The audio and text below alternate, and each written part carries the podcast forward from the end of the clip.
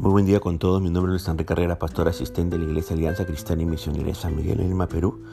Quisiéramos tener la reflexión del día de hoy, lunes 23 de octubre de 2023. Hoy nos corresponde ver el pasaje de 1 Pedro, capítulo 3, a partir del versículo 8 hasta el 22. Y hemos querido titular a este devocional El testimonio del creyente y su glorioso Salvador. Fíjese que habiendo enfatizado la importancia de la santidad, Allí el apóstol Pedro en su primer capítulo, verso 13 al 16, y también en el capítulo 2, verso 11 y 12, el apóstol Pedro ahora exhorta a los creyentes a vivir en amor, como usted puede leer en el versículo 8. En estas dos cosas se resume toda la ley de Dios, santidad y amor. Una expresión del amor cristiano es el deseo de bendecir a otros, podemos hacerlo, dice Pedro, porque tenemos una tremenda herencia de bendiciones. Lea usted el versículo 9.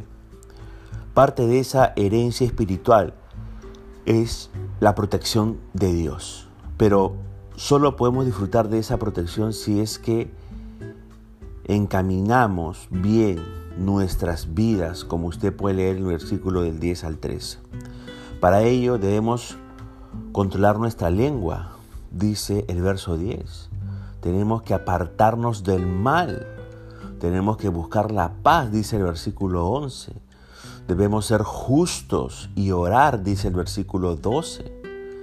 Esa clase de vida no nos salvará de sufrir por causa del Evangelio, como usted puede leer el versículo 14. Sin embargo, tendremos la satisfacción de saber que Dios nos bendecirá por ello. Por eso dice allí en el verso 14, bienaventurados sois. Por lo tanto, no hay que temer dicho sufrimiento. Más bien debemos estar listos para presentar defensa ante cualquier persona que nos cuestione acerca de la fe cristiana, como usted puede leer en el versículo 15. Pero hay que hacerlo tomando en cuenta tres cosas. Primera cosa, hay que hablar con mansedumbre, dice allí el verso 15. No debemos ponernos a discutir fuertemente con los inconversos. Debemos conversar con tranquilidad aún ante provocaciones. Segunda cosa que nos dice, hay que hablar con reverencia, dice el mismo versículo 15. Y la palabra en griego es el término phobos, que significa temor. En el versículo 14 Pedro anima a los creyentes a no tener temor de los inconversos, pero Aquí dice que debemos defender el Evangelio con temor. Y el contexto indica que Pedro está hablando del temor a Dios. Por eso la Reina Valera traduce reverencia. Es importante dar testimonio de nuestra fe en Cristo, conscientes de que estamos en su presencia y que Él escucha todo lo que decimos. Tercera cosa, tercera cosa que hay que tomar en cuenta. Hay que tener una buena conciencia, dice el versículo 16. Nuestro testimonio debe estar refrendado con una vida ejemplar y buen comportamiento. Esto avergonzará a los que nos acusan injustamente de ser malas personas, como dice el verso 16. Si vamos a sufrir, debemos sufrir con hacer el bien y no por hacer el mal, dice el verso 17. Ahora, al leer estas tres cosas, ¿verdad? Dar defensa con mansedumbre, con reverencia y con buena conciencia.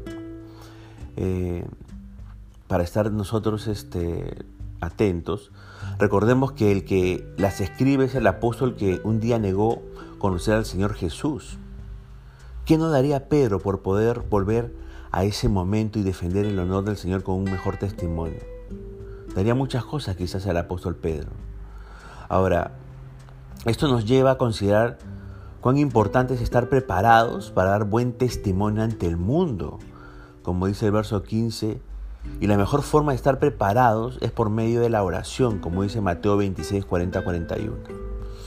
Ahora, veamos qué nos dicen los versículos 18 al 22.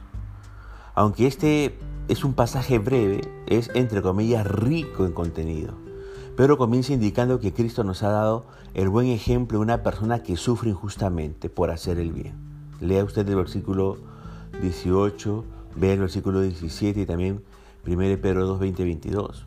Ahora, Él fue justo, entre comillas, es decir, fue santo, pero sufrió por los injustos, es decir, por los pecadores.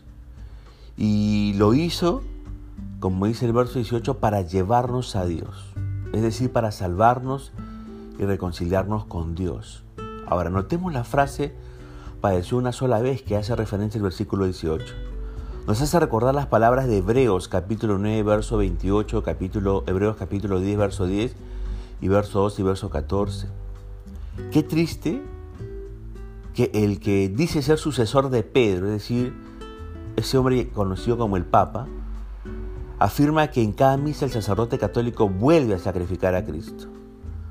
Lo que Pedro escribe aquí en los versículos 19 al 20 ha causado mucha discusión entre creyentes. Algunos afirman que aquí tenemos la doctrina del descenso de Cristo al infierno, un descenso que tuvo como propósito predicar el Evangelio con el fin de, librar a ciertas personas que vivieron durante la época del Antiguo Testamento, específicamente a las personas que vivieron en los días de Noé. Sin embargo, dicha interpretación enfrenta muchas objeciones, en particular la idea que después de la muerte habría todavía la oportunidad de ser salvos, una enseñanza que contradice lo que leemos en Hebreos 9:27. Hay ciertos detalles en el texto que nos permiten otra interpretación.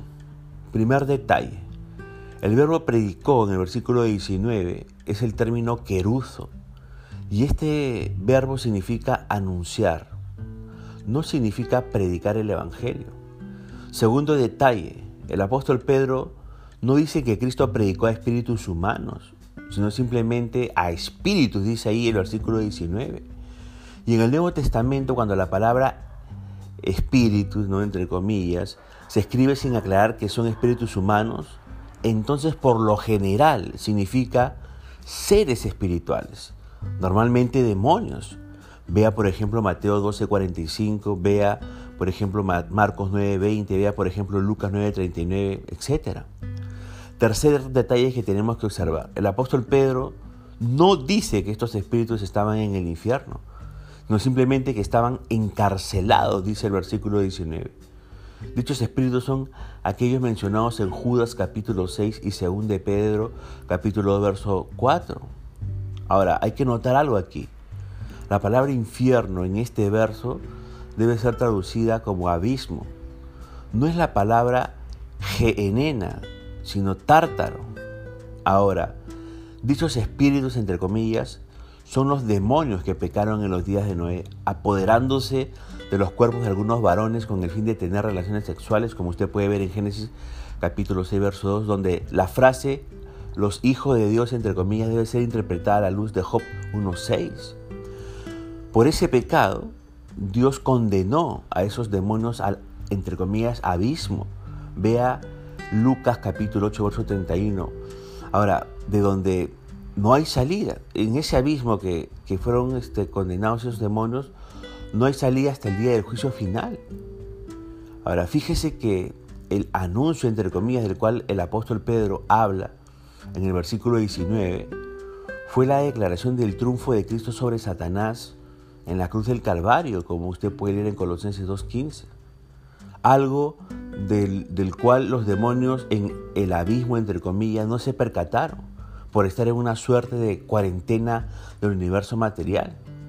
En el versículo 20, el apóstol Pedro afirma que Noé y su familia fueron salvados por el agua del diluvio y no tanto por el arca, que es lo que normalmente pensamos cuando leemos Génesis 6 o 8. El expresarlo en esa manera le permite a Pedro hablar del bautismo cristiano en el versículo 21.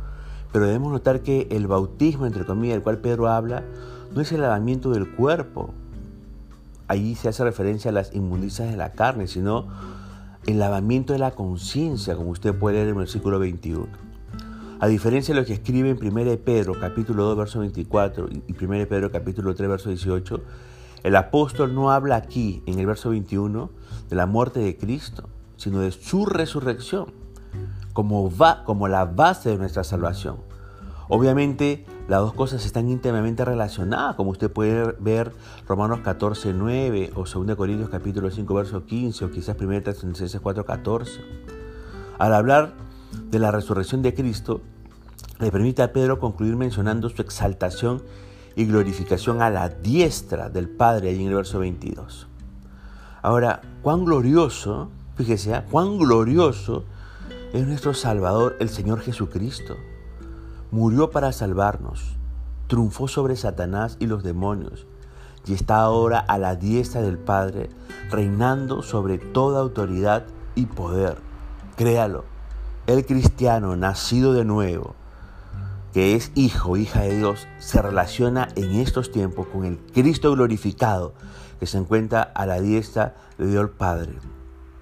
No se sorprende, no le da ganas de alabar al Señor por tener este glorioso Salvador. Yo espero que sí.